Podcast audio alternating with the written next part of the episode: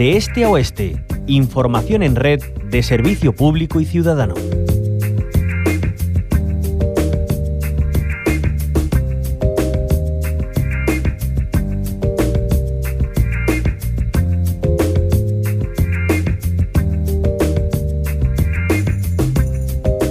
Nos adentramos en la misión espacial Alfa. Está impulsada por un consorcio empresarial con la colaboración de la Junta de Andalucía para el diseño, fabricación y lanzamiento del que será el primer satélite andaluz lanzado al espacio. Esto se prevé que ocurra en 2025. El objetivo es generar y compartir conocimiento a través de la cooperación entre empresas, universidades y centros de I+D. Saludamos a Nieves Valenzuela, ella es directora general de Fomento de la Innovación en la Consejería de Universidad, Investigación e Innovación de la Junta de Andalucía. Nieves Valenzuela, bienvenida a la Onda Local de Andalucía. Muchísimas gracias, María, y bueno, encantada de, poder dar algo más de luz a, esta misión que, bueno, que como bien decías, eh, pretende mandar a órbita un satélite andaluz en, en 2025. El gusto es nuestro que nos acompañe en este ratito. Estamos hablando de una misión que además eh, Nieves Valenzuela tiene un carácter eminentemente solidario, ¿no?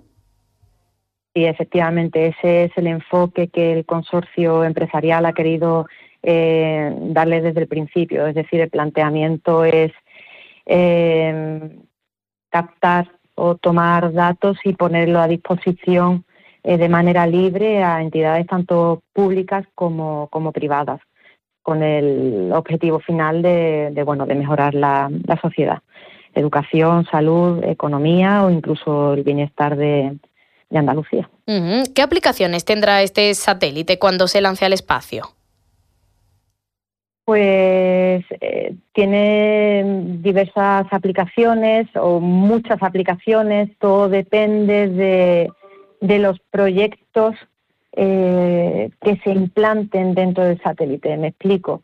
Em, en una eh, fase inicial hay que definir qué carga útil o qué tecnología se va a alojar en el satélite.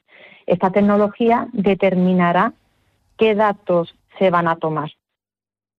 Eh, por ejemplo, si queremos darle un uso para identificar la prevención de, incendios, pues se eh, captarán datos relativos a humedad, a temperatura o incluso velocidad del viento.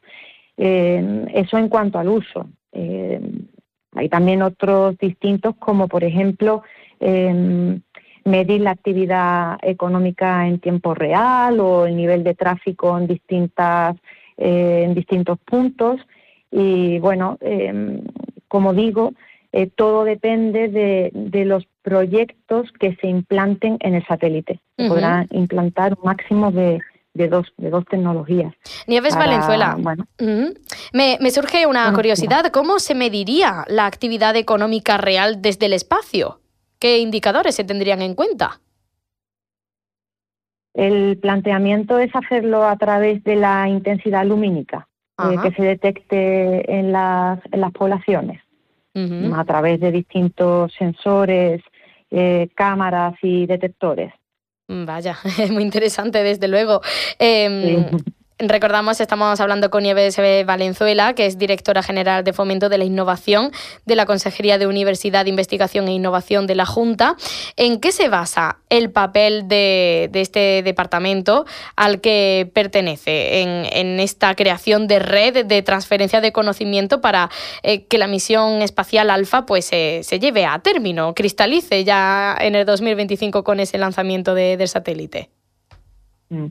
Eh, nosotros como Junta de Andalucía hemos colaborado para que la misión Alfa eh, entre en contacto con más de 360 grupos de, de I+D procedentes de las universidades públicas andaluzas y de otros organismos públicos y privados.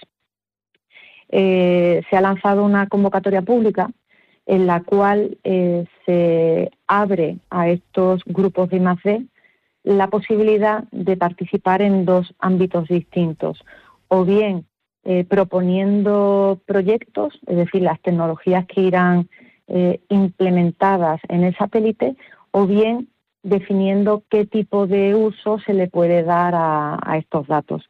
Estimamos que alrededor de 60 grupos de I+D, 60 de los 360, eh, podrían aportar ideas sobre proyectos vinculados con las tecnologías y el resto, en torno a, 300, pues em, definir o plantear uso de esos datos.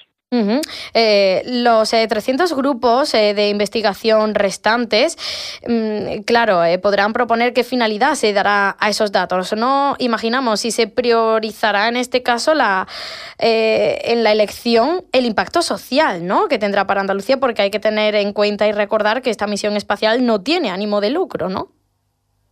Efectivamente, la convocatoria se ha lanzado muy reciente, a lo largo de la semana pasada, y los grupos de investigación tienen de plazo hasta el próximo 30 de enero del 23 para presentar sus solicitudes.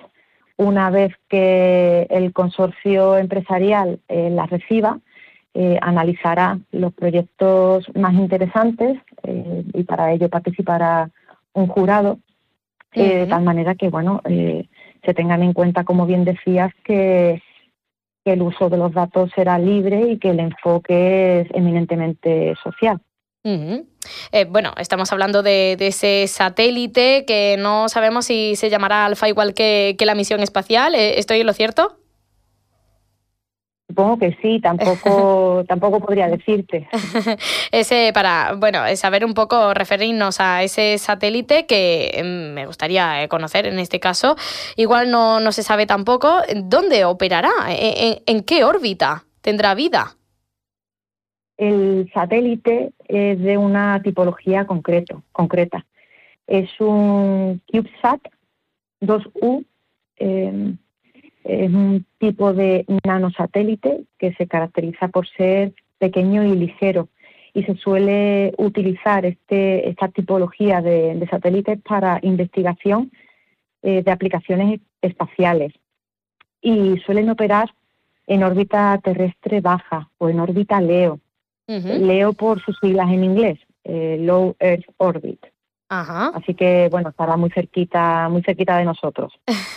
un lujo disponer de, este tipo de, misión aquí en Andalucía. Nieves eh, Valenzuela, directora general de Fomento de la Innovación de la Consejería de Universidad de Investigación e Innovación. Muchísimas gracias por habernos acompañado. Que tenga buen día. Muchas gracias a vosotros. Buen día.